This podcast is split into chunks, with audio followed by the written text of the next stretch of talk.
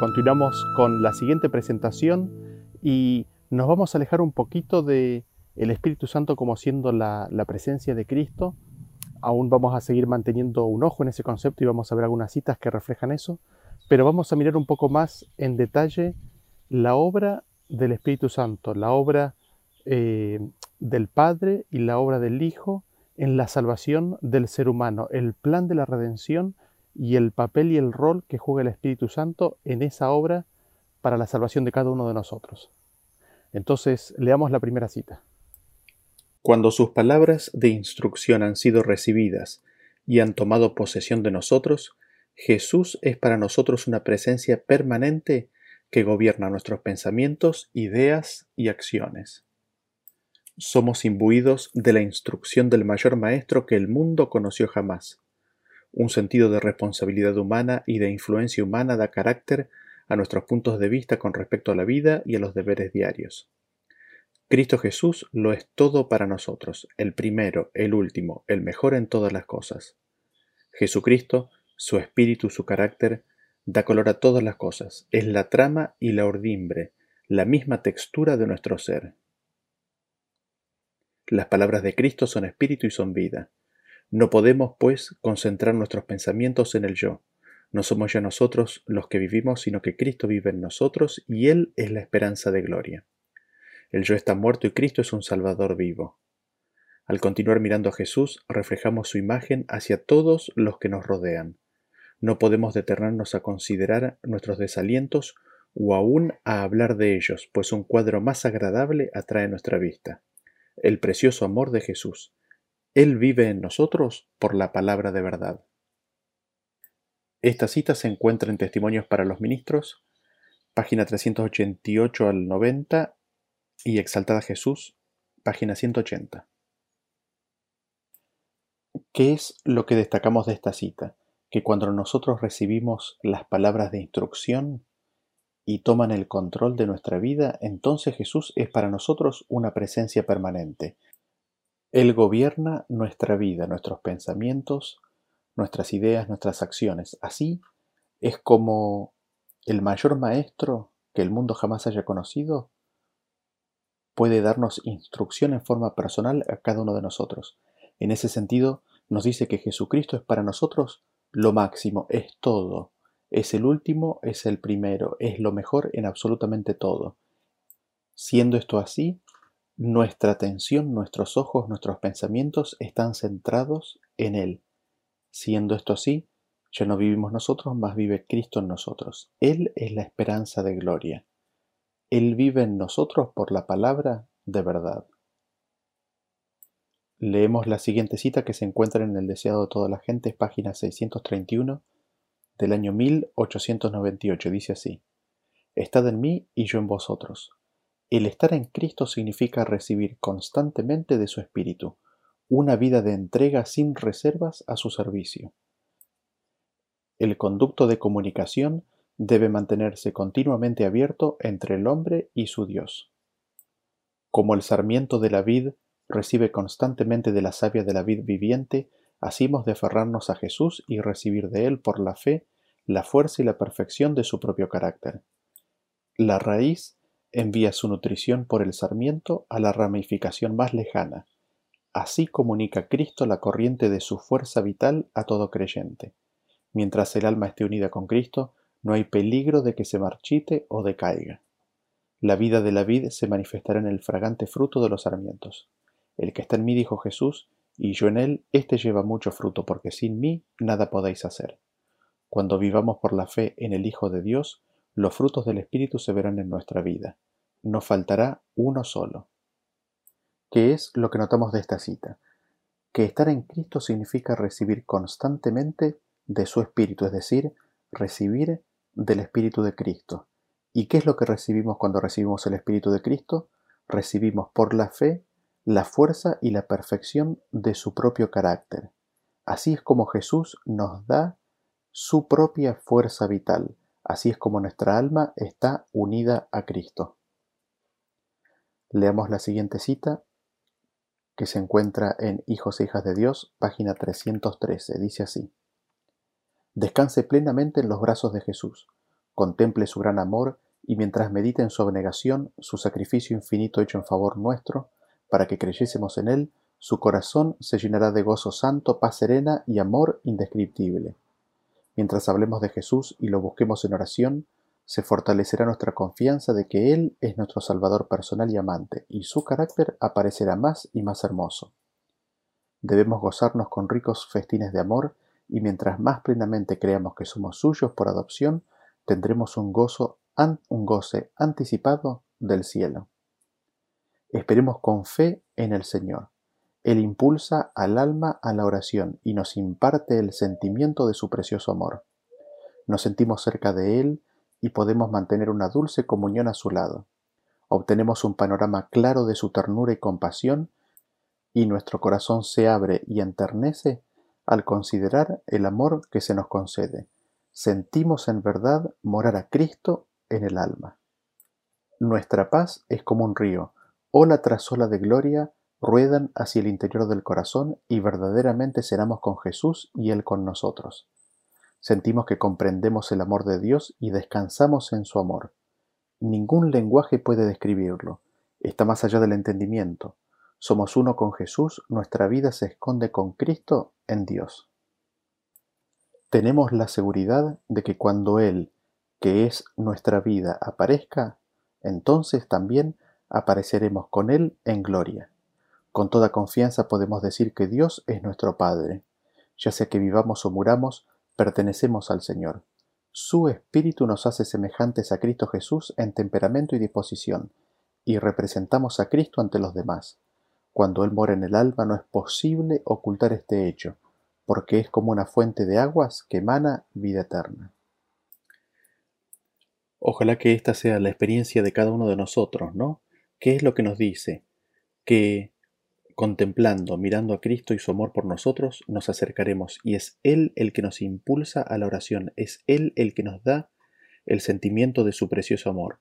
Y a medida que estamos en este camino, ganamos en una comprensión más clara de su amor y de su ternura por cada uno de nosotros. Y tomamos conocimiento y sabemos en verdad que es Cristo el que está morando en nuestra alma. Y verdaderamente cenamos con Jesús y Él con nosotros. Y al recibir el Espíritu de Cristo podemos certeramente decir que Dios es nuestro Padre. ¿Por qué? Porque recibimos el Espíritu del Hijo. Entonces, consecuentemente, eh, venimos a ser aceptos en el amado, venimos a ser hijos de Dios por medio de Jesucristo. Eh, lo que es notable es que es el Espíritu de Cristo el que nos hace semejante a Cristo. Y eso sería tan solo normal y natural y cuando esto ocurre, representamos a Cristo ante los demás. Cuando Cristo mora en el alma, es imposible ocultar ese hecho. Cristo vivía rodeado de la presencia del Padre y nada le aconteció que no fuese permitido por el amor infinito para bien del mundo. Esto era su fuente de consuelo y lo es también para nosotros. El que está lleno del Espíritu de Cristo mora en Cristo. El golpe que se le dirige a él cae sobre el Salvador, que lo rodea con su presencia. Todo cuanto le sucede viene de Cristo. No tiene que resistir el mal, porque Cristo es su defensor. Nada puede tocarlo sin el permiso de nuestro Señor, y todas las cosas cuya ocurrencia es permitida a los que aman a Dios les ayudan a bien. ¿Qué es lo que destacamos de esta cita? De que Cristo vivía rodeado de la presencia del Padre, y todo lo que le sucedió a Cristo fue porque el Padre lo permitió. Luego ella establece que así tiene que ser con nosotros. Nos dice que estar lleno del Espíritu de Cristo significa morar en Cristo. Y cuando nosotros estamos llenos del Espíritu de Cristo, cualquier golpe que cae sobre nosotros cae sobre el Salvador. Es Cristo el que nos rodea con su presencia. Y así, todo lo que nos sucede es lo que Cristo ha permitido que nos suceda. En ese sentido, todo lo que nos suceda es para nuestro bien. Leamos la siguiente cita que se encuentra en Mensajes Selectos, tomo 1, página 295 del año 1906. Dice así, El Espíritu Santo, que procede del unigénito Hijo de Dios, une al ser humano, cuerpo, alma y espíritu, con la perfecta naturaleza de Cristo divino humana. Esta unión está representada por la unión de la vid y los sarmientos. el hombre finito está unido con la fortaleza de Cristo. Mediante la fe, la naturaleza humana queda asimilada con la naturaleza de Cristo. En Cristo somos hechos uno con Dios. ¿Qué es lo que notamos? Que el Espíritu Santo, que procede del, Hijo unigénito de Dios, que procede de Cristo, nos une en todo nuestro ser, en cuerpo, alma y espíritu, con la naturaleza humano-divina de Cristo. Y esta unión está simbolizada por la parábola de la vid y los pámpanos, que es la explicación, la ampliación del don del consolador que Cristo prometió en Juan 14. Así es como Cristo nos hace a su semejanza. Así es como Cristo nos hace a su imagen. Y en Cristo somos hechos uno con Dios. Leemos la siguiente cita que se encuentra en el General Conference Bulletin del 25 de febrero de 1895. Dice así, La unión de lo divino con lo humano es una de las más misteriosas y al mismo tiempo una de las más preciosas verdades del plan de la redención. Es acerca de esto que Pablo habla cuando dice, e indiscutiblemente grande es el misterio de la piedad. Dios fue manifestado en carne. Primera de Timoteo 3:16. Mientras que es imposible para las mentes finitas comprender plenamente esta gran verdad o entender su importancia, podemos aprender de ella lecciones de vital importancia para nuestra lucha contra la tentación. Cristo vino al mundo para atraer poder divino a la humanidad, para hacer al hombre partícipe de la naturaleza divina. ¿Qué es lo que destacamos de esta cita? Que la unión de lo divino con lo humano es una de las verdades más misteriosas y más preciosas, ¿no? Y lo interesante es que cita 1 Timoteo 3:16 que dice que grande es el misterio de la piedad, Dios fue manifestado en carne. Y siempre en su sentido más primario hemos entendido a ese versículo como siendo una referencia directa a Cristo. Sin embargo, lo que ella amplía a continuación es que también se aplica al ser humano. ¿Por qué? Porque dice que Cristo vino al mundo para poder, para traer poder divino a la humanidad, para hacer al hombre partícipe de la naturaleza divina. Así es como el hombre recibe de lo divino, y ahí es donde está la unión de lo divino con lo humano, para rescatar al hombre. Eso es parte central del plan de la salvación. Es una de las verdades más preciosas del plan de la redención. Leemos la siguiente cita que se encuentra en el Deseado de toda la gente, es página 612 615 del año 1898. Dice así. Cuando los creyentes se congregan para celebrar los ritos, están presentes mensajeros invisibles para los ojos humanos. Puede haber un Judas en el grupo y en tal caso hay allí mensajeros del príncipe de las tinieblas porque ellos acompañan a todos los que se niegan a ser dirigidos por el Espíritu Santo. Los ángeles celestiales están también presentes. Estos visitantes invisibles están presentes en toda ocasión tal pueden entrar en el grupo personas que no son de todo corazón siervos de la verdad y la santidad, pero que desean tomar parte en el rito. No debe prohibírselas. Hay testigos que estuvieron presentes cuando Jesús lavó los pies de los discípulos y de Judas. Hay ojos más que humanos que contemplan la escena. Por el Espíritu Santo, Cristo está allí para poner el sello a su propio rito. Está allí para convencer y enternecer el corazón ni una mirada ni un pensamiento de contrición escapa a su atención. Él aguarda al arrepentido y contrito de corazón. Todas las cosas están listas para la recepción de aquella alma. El que lavó los pies de Judas anhela lavar de cada corazón la mancha del pecado. Pero el servicio de la comunión no había de ser una ocasión de tristeza. Tal no era su propósito. Mientras los discípulos del Señor se reúnen alrededor de su mesa, no han de recordar y lamentar sus faltas, no han de espaciarse en su experiencia religiosa pasada, haya sido esta elevadora o deprimente, no han de recordar las divergencias existentes entre ellos y sus hermanos. El rito preparatorio ha abarcado todo esto. El examen propio, la confesión del pecado, la reconciliación de las divergencias, todo esto se ha hecho. Ahora han venido para encontrarse con Cristo.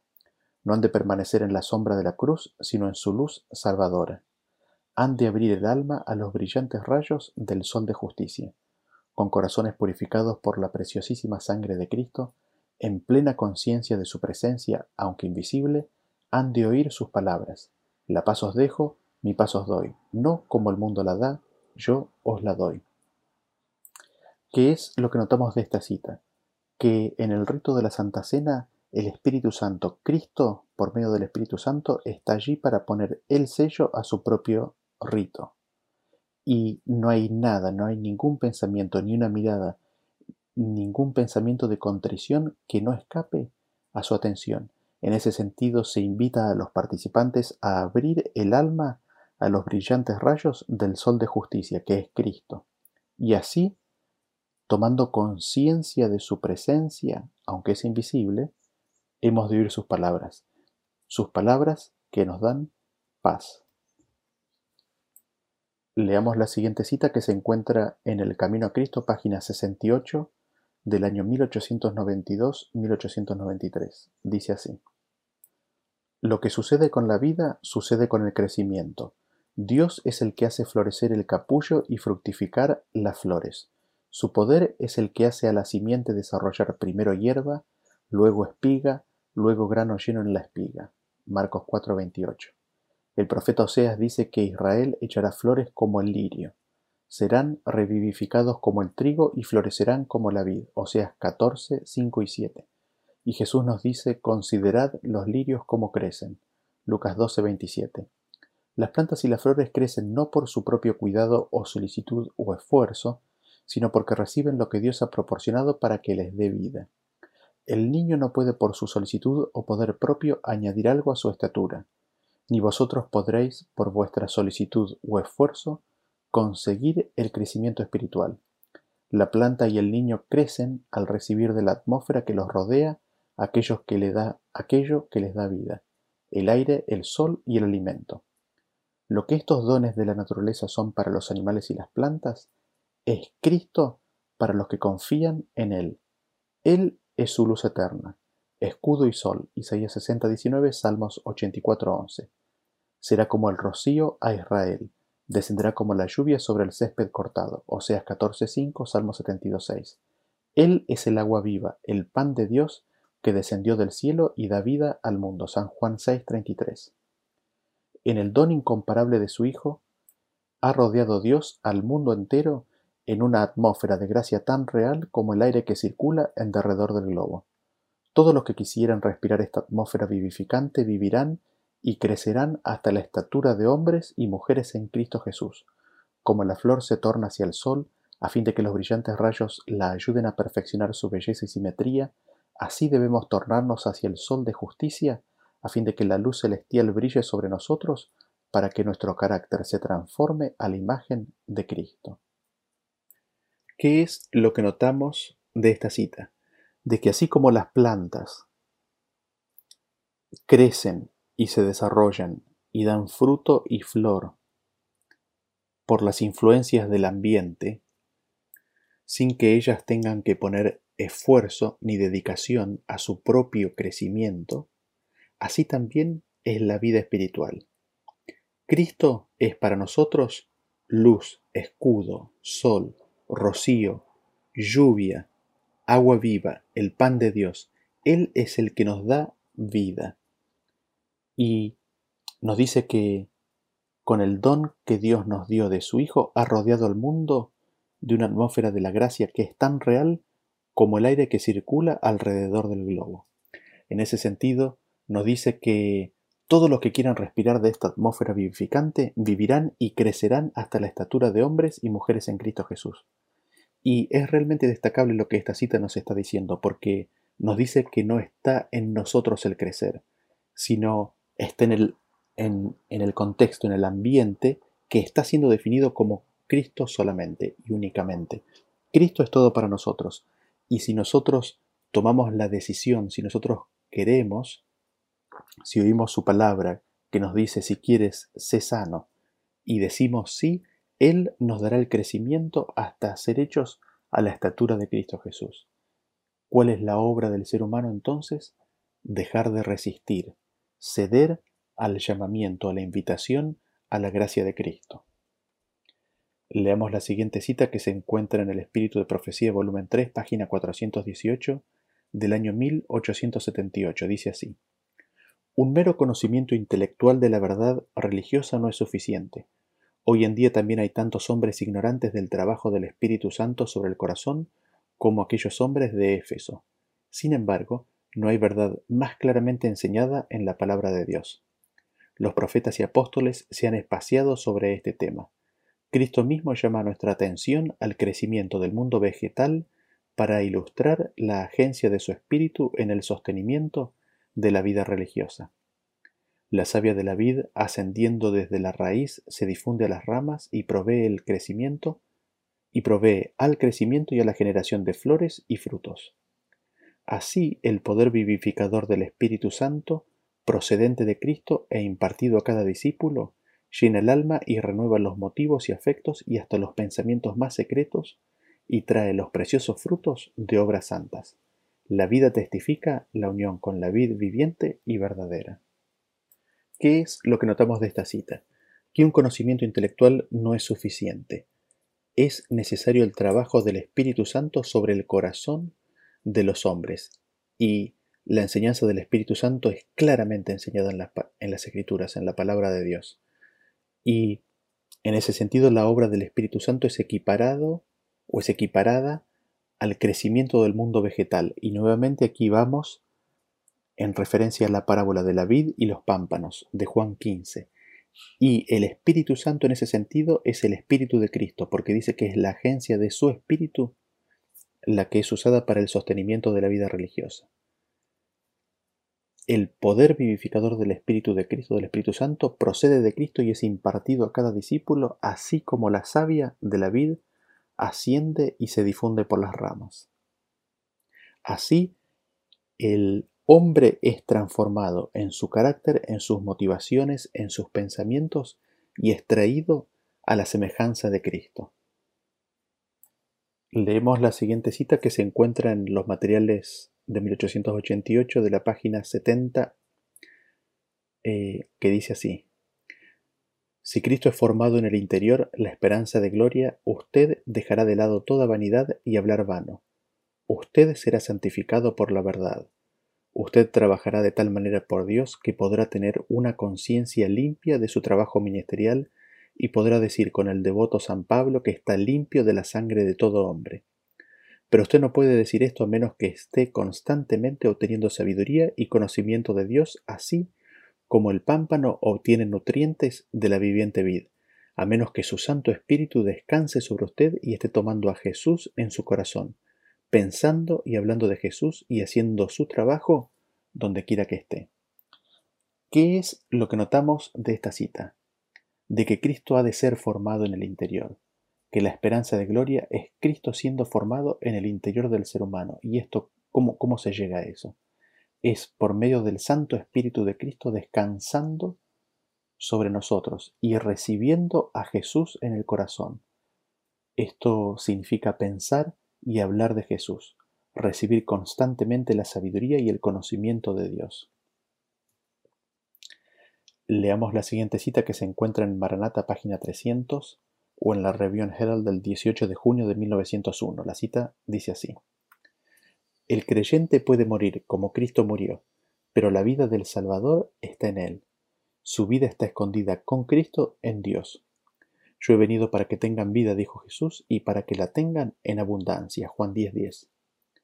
Él desarrolla el gran proceso mediante el cual los creyentes son hechos uno con Él en la vida presente, para que sean uno con Él a través de la eternidad en el día final los resucitará como partes de sí mismo. Cristo llegó a ser uno con nosotros a fin de que nosotros lleguemos a ser uno con Él en divinidad. Es impresionante esta cita. ¿Qué es lo que rescatamos de ella? Nos dice que nuestra vida puede... Nosotros podemos morir como Cristo murió. Sin embargo, la vida del Salvador está en nosotros si creemos en Él. Eh, nos dice que Cristo desarrolla un gran proceso mediante el cual Él logra que los creyentes, que nosotros, seamos hechos uno con Él en esta vida, en la vida actual. ¿Con qué finalidad? Para que podamos ser uno con Él a través de la eternidad. Parte de este proceso en que consistió en que Él se haga uno con nosotros en nuestra humanidad, ¿para qué? Para que después, en el día final, Él nos resucite como partes de sí mismo. Es decir, nosotros venimos a ser parte de Cristo. Llegamos a ser uno con Él en divinidad, en su divinidad. Leamos la siguiente cita que se encuentra en el comentario bíblico adventista tomo 7, página 939 del año 1900. Dice así, La cultura divina proporciona perfección. Si la obra se lleva a cabo en relación con Dios, el ser humano día tras día ganará victoria y honra en la batalla por medio de Cristo. Vencerá con la gracia impartida y será colocado en una ventajosa posición. En su relación con Cristo será hueso de los huesos de Él, carne de su carne, será uno con Cristo en una relación peculiar, porque Cristo tomó la humanidad del hombre y llegó a estar sometido a la tentación, poniendo en peligro, por así decirlo, sus atributos divinos. Satanás, mediante constantes y extrañas artimañas de su inventiva, procuraba hacer que Cristo se rindiera a la tentación. El hombre tiene que caminar por el terreno que Cristo atravesó.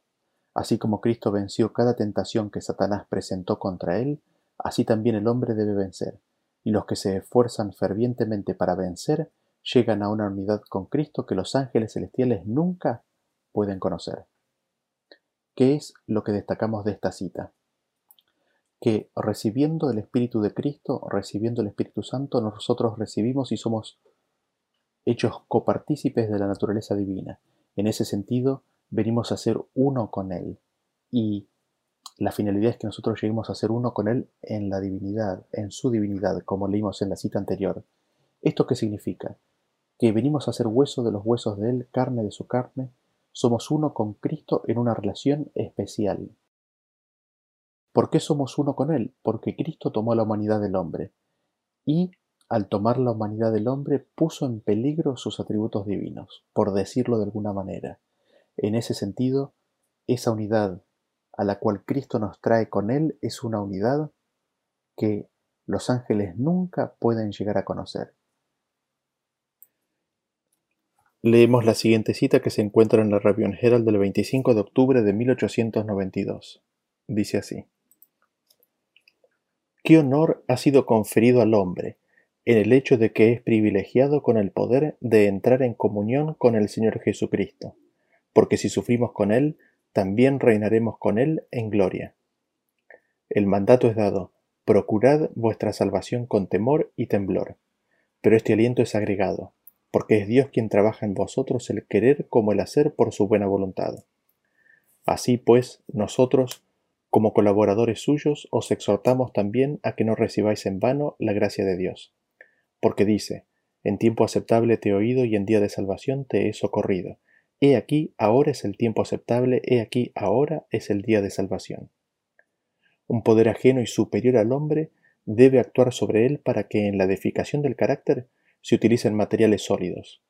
En el santuario interior del alma, la presencia de Dios ha de morar. ¿Y qué acuerdo hay entre el templo de Dios y los ídolos? Porque vosotros sois templo del Dios viviente, como dijo Dios. Habitaré y andaré entre ellos, y seré su Dios, y ellos serán mi pueblo. ¿No sabéis que sois templo de Dios y que el Espíritu de Dios mora en vosotros? Si alguno destruyera el templo de Dios, Dios le destruirá a él, porque el templo de Dios, el cual sois vosotros, santo es. ¿O ignorás que vuestro cuerpo es templo del Espíritu Santo, el cual está en vosotros, el cual tenéis de Dios, y que no sois vuestros? Porque habéis sido comprados por precio. Glorificad pues a Dios en vuestro espíritu, los cuales son de Dios porque por medio de él los unos y los otros tenemos entrada por un mismo espíritu al Padre. Así que ya no sois extranjeros ni advenedizos, sino conciudadanos de los santos y miembros de la familia de Dios, edificados sobre el fundamento de los apóstoles y profetas, siendo la principal piedra del ángulo Jesucristo mismo, en quien todo el edificio bien coordinado va creciendo para ser un, templo santo en el Señor, en quien vosotros también sois juntamente edificados para morada de Dios en el Espíritu. El hombre no puede hacer de sí mismo un templo a menos que se valga de la cooperación de Dios. El Señor tampoco puede hacer nada si la voluntad humana no se une con la del Omnipotente. Siendo que Jesús es el principal obrero, el agente humano debe trabajar con él para que se pueda completar el edificio celestial. Todo el poder y la gloria pertenecen a Dios, mientras que toda la responsabilidad descansa en el agente humano. Dios no puede hacer nada sin la cooperación del creyente. Cuando un hombre cree en Jesús como su Salvador personal y acepta su justicia por fe, viene a ser participante de la naturaleza divina, habiendo escapado de la corrupción que hay en el mundo por la conscupiscencia, escapando de la corrupción por medio de la morada del Espíritu Santo. Sin la naturaleza divina, sin la influencia del Espíritu de Dios, el hombre no puede lograr su propia salvación. Cristo dijo, sin mí nada podéis hacer. Cuando el esfuerzo humano no es combinado con la agencia divina, cuán deficiente es su influencia. Sin embargo, aquel que es investido con poder divino puede presentar a Cristo al mundo como quien que es capaz de salvar hasta lo sumo a todo aquel que va a Dios por medio de él. Los ángeles del cielo son comisionados por el Señor Dios de las huestes para que cooperen con la agencia humana en la elevación del estándar del Evangelio en cada ciudad, pueblo, aldea, tanto cerca como en tierras lejanas. ¿Qué es lo que notamos de esta cita? De una gran obra que el Señor está desarrollando en cada agente humano. En ese sentido nos dice que es un privilegio poder entrar en comunión con el Señor Jesucristo y ella, amplía en esta cita de que es necesario que el hombre reciba un poder ajeno y superior que actúe sobre él para poder transformar el carácter, para la edificación de un carácter que utilice materiales sólidos. ¿Por qué? Porque el templo de Dios es el alma humana. En ese alma humana, en el santuario interior del alma, la presencia de Dios ha de morar. Y ella cita muchos versículos en los cuales encontramos evidencia de ese punto. Ahora, ese poder ajeno y superior al hombre es entrar en comunión con el Señor Jesús. Y en ese sentido Jesús es el principal obrero. Es el principal obrero en traer al alma humana a la condición en la cual el Espíritu de Dios pueda morar en él. ¿Y esto cómo ocurre? Siendo participante de la naturaleza divina, recibiendo el Espíritu Santo por medio de la morada del Espíritu Santo. Es la naturaleza divina lo que se recibe, la naturaleza divina de Cristo. Cristo dijo, sin mí nada podéis hacer. En ese sentido, el poder de Dios, si el hombre no está dispuesto, no puede obrar ese cambio.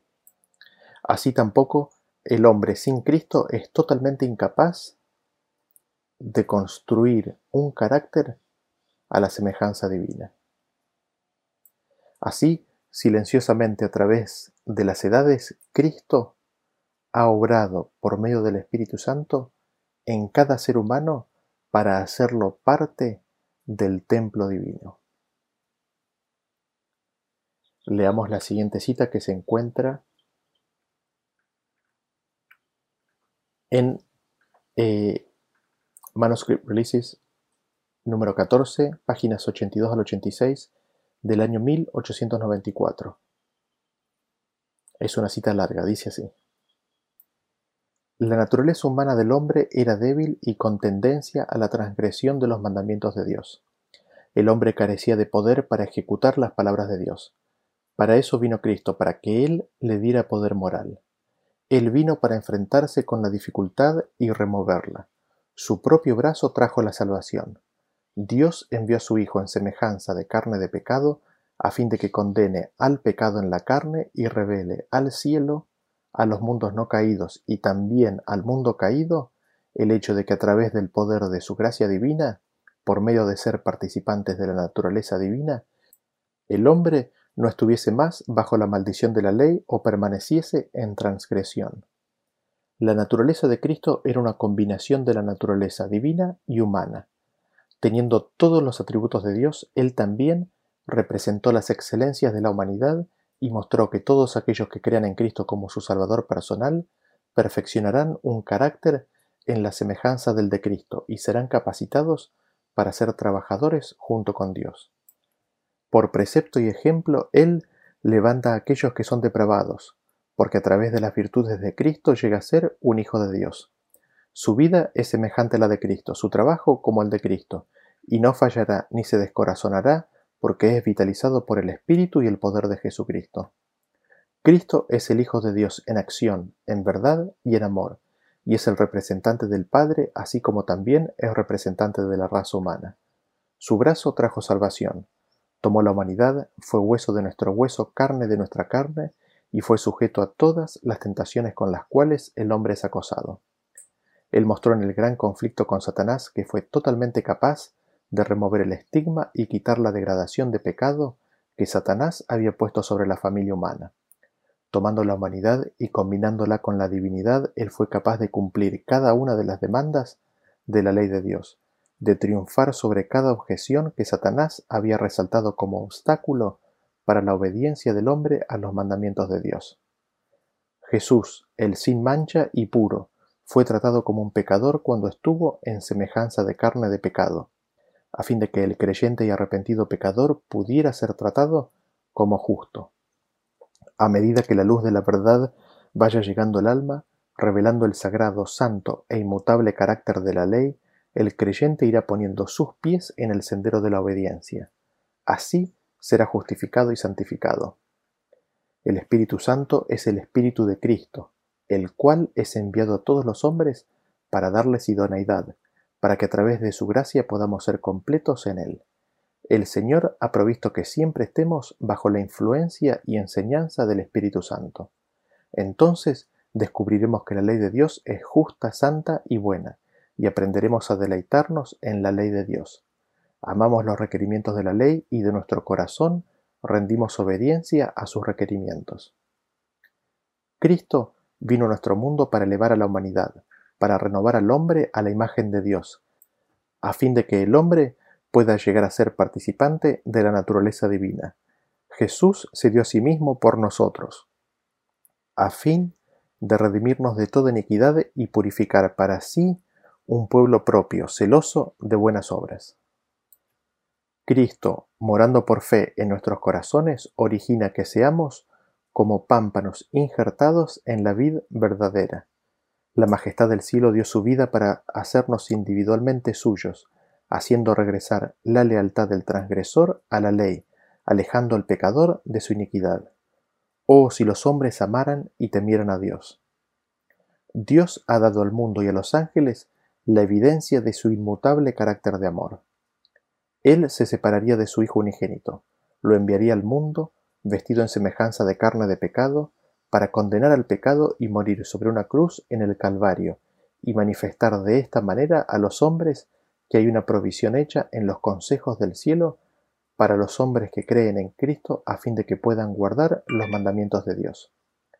Fuera de Cristo, el hombre no puede en espíritu y en verdad guardar ni un mandamiento de Dios, pero en Cristo Jesús las demandas de la ley son satisfechas, porque Él transforma la naturaleza del hombre por su gracia, crea en el corazón una nueva vida espiritual e implanta una naturaleza santa, y los hombres llegan a ser semejantes a Cristo en carácter. He escrito esto en forma clara y simple con el propósito de que mis palabras no sean malentendidas. Que el Señor pueda aplicar la verdad a tu corazón y pueda trabajar para purificar tu carácter, de tal manera que con la mente puedas servir al Señor Dios y ser amado por el Padre así como Él ama a su Hijo obediente. Es la oración de Elena G. White. Muchas cosas para destacar de esta cita. El hombre con la transgresión con el pecado perdió el poder moral, le fue incapaz hacer las obras de Dios. Sin embargo, Cristo vino para darnos poder moral. En ese sentido, Cristo fue el que nos trajo salvación. Dios envió a su Hijo en semejanza de carne de pecado a fin de condenar al pecado en la carne y así reveló al universo entero que a través del poder de su gracia divina, por medio de ser participantes de la naturaleza divina, el hombre no estuviese más bajo la maldición de la ley o permaneciese en transgresión, para lograr esto, Cristo se hizo hombre, unió a la divinidad con la humanidad, tomó la humanidad y la combinó con la humanidad. Y es, es, es bien clara ella, ella dice que el Espíritu Santo es el Espíritu de Cristo. El Espíritu Santo es el Espíritu de Cristo que es enviado a todos los hombres con tal de darles idoneidad, eh, para que por medio de su gracia nosotros seamos completos en Él, Cuando nosotros recibimos el Espíritu de Cristo somos participantes de la naturaleza divina. Cuando nosotros recibimos el Espíritu Santo, Jesús se da a sí mismo por nosotros. ¿Cómo es esto? Es Cristo morando por la fe en nuestros corazones, por medio de su Santo Espíritu. Y esto hace que seamos injertados a la vid verdadera. En ese sentido, la majestad del cielo dio su vida para hacernos individualmente a cada uno de nosotros suyos, propios de Él. Y cuando nosotros recibimos y aceptamos el Espíritu de Cristo, Él nos transforma, Él transforma la naturaleza del hombre por medio de su Espíritu a una nueva vida espiritual. Leemos la siguiente cita que se encuentra en Testimonios para la Iglesia, volumen 5, página 486. Es preciso que beba a diario de la fuente de la verdad para que pueda usted comprender el secreto del placer y el gozo que hay en el Señor. Empero, usted debe recordar que su voluntad es la fuente de todos sus actos. Esta voluntad, que es un factor tan importante en el carácter del ser humano, fue en ocasión de la caída del hombre entregada al dominio de Satanás, y él desde entonces ha estado obrando en el hombre el querer y el hacer de su propia voluntad para la ruina y la miseria del ser humano. Sin embargo, el sacrificio infinito de Dios al entregar a Jesús, su Hijo amado, como holocausto por el pecado, le capacita para decir, sin violar ni un solo principio de su gobierno, entrégate a mí, dame tu voluntad, apártala del control de Satanás y yo me apoderaré de ella. Entonces yo podré obrar en ti tanto el querer como el poder de mi santa voluntad. Cuando Dios le da la mente de Cristo, la voluntad de usted se hace su voluntad y su carácter se transforma a la semejanza del carácter de Cristo. ¿Se propone usted hacer la voluntad de Dios? ¿Desea usted obedecer las sagradas escrituras? Si alguno quiere venir en pos de mí, niéguese a sí mismo y tome su cruz y sígame. Mateo 16, 24. ¿Qué es lo que notamos de esta cita? Que la voluntad es la fuente de todos nuestros actos. Cuando el hombre pecó, empezó a ser la voluntad de Satanás. Sin embargo, mediante el sacrificio infinito de Dios al entregar a su Hijo, a su Hijo amado a Jesús, eh, se habilita o está habilitado o está capacitado para decir, sin violar ni un solo principio de su gobierno, dame tu voluntad. Apártala del control de Satanás, yo me apoderaré de ella y entonces podré obrar en ti tanto el querer como el hacer por mi propia voluntad, la voluntad de Dios. Así, Dios entonces nos da la mente de Cristo y la voluntad propia se transforma en la voluntad de Dios. Leemos la siguiente cita que se encuentra en la carta 107 del año 1898. Dice así, ¿qué hace el Espíritu Santo a aquel que lo recibe? Le da la mente de Cristo. Estudia los primeros capítulos de Hebreos y Colosenses. Lo hace un trabajador fiel para su Señor. El hombre que ha recibido el Espíritu de Dios no acaricia sus propias ideas ni hace fuertes sus tendencias naturales propias. Él se toma a sí mismo y trae al yo bajo sujeción. No avanzará bajo ninguna manera falsa, sino que reprime la inclinación malvada. No excusará sus faltas, pero en fe y mucha oración separará la inclinación malvada sin importar su carácter. Cuando el Espíritu Santo ve esta determinación, el hombre no es dejado solo en su lucha por el control. ¿Qué es lo que destacamos de esta cita? De que el Espíritu Santo, cuando, cuando es recibido en el alma, trae consigo la mente de Cristo. Leamos la siguiente cita que se encuentra en el Manuscript Ulysses volumen 2, página número 337, que dice Jesús viene a ti como el Espíritu de verdad Estudia la mente del espíritu, consulta a tu Señor, sigue su camino. Si cedes a los dictados de tu mente y carne, tu espíritu perderá su carácter apropiado y equilibrio y fallarás en discernir y te será imposible apreciar el poder moral. Entonces buscarás llevar a cabo los principios de los mundanos. Sus voces se escuchan por todos lados. Este es el camino del éxito. Tu mente, si sigues sus sugerencias, será engañada encarnecida y estimarás la iluminación del Espíritu Santo como algo menos que la invención humana. Dios te llama a que cierres la puerta a las invenciones humanas y que abras la puerta a la iluminación divina. Ten cuidado y no resista el Espíritu de Dios en su oficio sobre el templo del alma. Se firme en agradar a Dios, magnificar su nombre, disfrutar la dulce influencia de su gracia. ¿Qué es lo que destacamos de esta cita? De que Jesús viene a nosotros como el Espíritu de verdad y que hemos de seguir sus instrucciones, de que hemos de seguir la voz del Espíritu de Dios respecto de cuáles son nuestras responsabilidades. Escucharemos la voz de los mundanos por todos lados, indicando que el camino que ellos siguen es el camino al éxito. Sin embargo, si escuchamos esos consejos, nuestra mente será engañada. Dios nos llama a que cerremos la puerta a las invenciones humanas y que abramos la puerta a recibir el Espíritu de Dios. Leamos una última cita que se encuentra en el Southern Review del 25 de octubre de 1898. Dice así, Cristo era el Espíritu de verdad. El mundo no escuchará a sus apelaciones. Ellos no lo aceptarían como su guía. Ellos no pudieron discernir las cosas invisibles, las cosas espirituales les eran desconocidas. Pero sus discípulos ven en Él el camino, la verdad y la vida. Y ellos tendrán la morada de su presencia. Ellos tendrán un conocimiento experimental del único Dios verdadero y de Jesucristo a quien Él ha enviado. A ellos Él les dice, no dirás más, no puedo comprender. Nunca más verás como a través de un espejo, oscuramente, sino que comprenderás con todos los santos cuál es la anchura y la longitud, la profundidad y la altura del amor de Cristo, que sobrepasa todo entendimiento. Aquel que ha comenzado en ti la buena obra la perfeccionará en ti hasta el día del Señor Jesucristo. El honor de Dios, el honor de Jesucristo está involucrado en la perfección de tu carácter. Tu obra es la de cooperar con Cristo a fin de que seas completo en Él.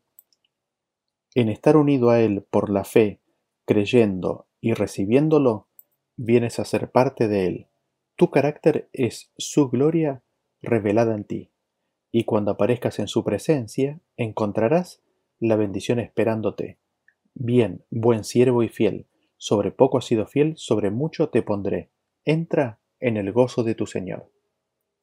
¿Qué es lo que notamos en esta cita? Nos dice que Cristo era el Espíritu de verdad y que el mundo no, no escuchaba sus apelaciones y así tampoco hoy en día el mundo no escuchará sus apelaciones. No pueden ellos discernir las cosas invisibles. Sin embargo, sus discípulos ven en él el camino, la verdad y la vida. Sus discípulos podrán discernir su invisibilidad. Ellos podrán tener la morada de su presencia y entonces tendrán un conocimiento experimental del único Dios verdadero y de Jesucristo, a quien Él ha enviado. En ese sentido, nuestra obra, ¿cuál es? La de cooperar con Cristo con la finalidad de que Él nos complete, a fin de que Él nos haga completo en Él. ¿Y esto cómo se hace? Esto se hace creyendo, creyendo en Él y recibiéndolo a Él, recibiendo el Espíritu de verdad, recibiendo a Cristo. Y así venimos a ser parte de Él. El carácter que Él desarrolla en nosotros es su gloria revelada en nosotros. Ese es el llamado, esa es la apelación que encontramos en los escritos de Elena G. de White respecto de este tema. Y aquí concluimos con la sección de citas relacionadas con el Espíritu Santo, las características del Espíritu Santo, su vinculación con la persona de Jesús y la obra del Espíritu Santo en la redención del hombre. Después de haber escuchado todas las citas que han sido presentadas en los temas anteriores, seguramente surgirán preguntas en la mente del que las ha escuchado y seguramente una de las preguntas que, surge es, ¿cambió Elena G. de White su creencia respecto de Dios? ¿Qué es lo que ella realmente creía? Ya hemos visto qué es lo que ella creía, aunque no hemos visto todas las citas que ella escribió al respecto, pero la pregunta está latente ahí. ¿Qué es lo que ella creía? ¿Cambió ella su postura respecto de lo que creía de Dios, de lo que creía respecto de Jesús, de lo que creía respecto del Espíritu Santo? Esto desarrollaremos en presentaciones posteriores. Me despido de ustedes con el anhelo de que las promesas, las realidades, el llamado al cual somos invitados a participar que hemos leído en estas citas, la de venir a ser uno con Cristo, sean realidad en cada una de nuestras vidas. Hasta la próxima.